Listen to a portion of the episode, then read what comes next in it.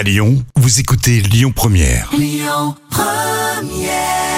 C'est le groupe No Doubt sur Lyon Première. On prend toujours de connoter pour les recettes de Camille. Les petits plats de Camille.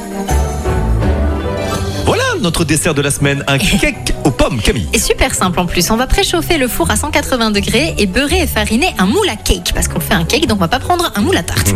Dans un saladier, vous allez fouetter les œufs avec du sucre en poudre jusqu'à ce que le mélange blanchisse. Vous ajoutez l'huile et le lait et vous mélangez.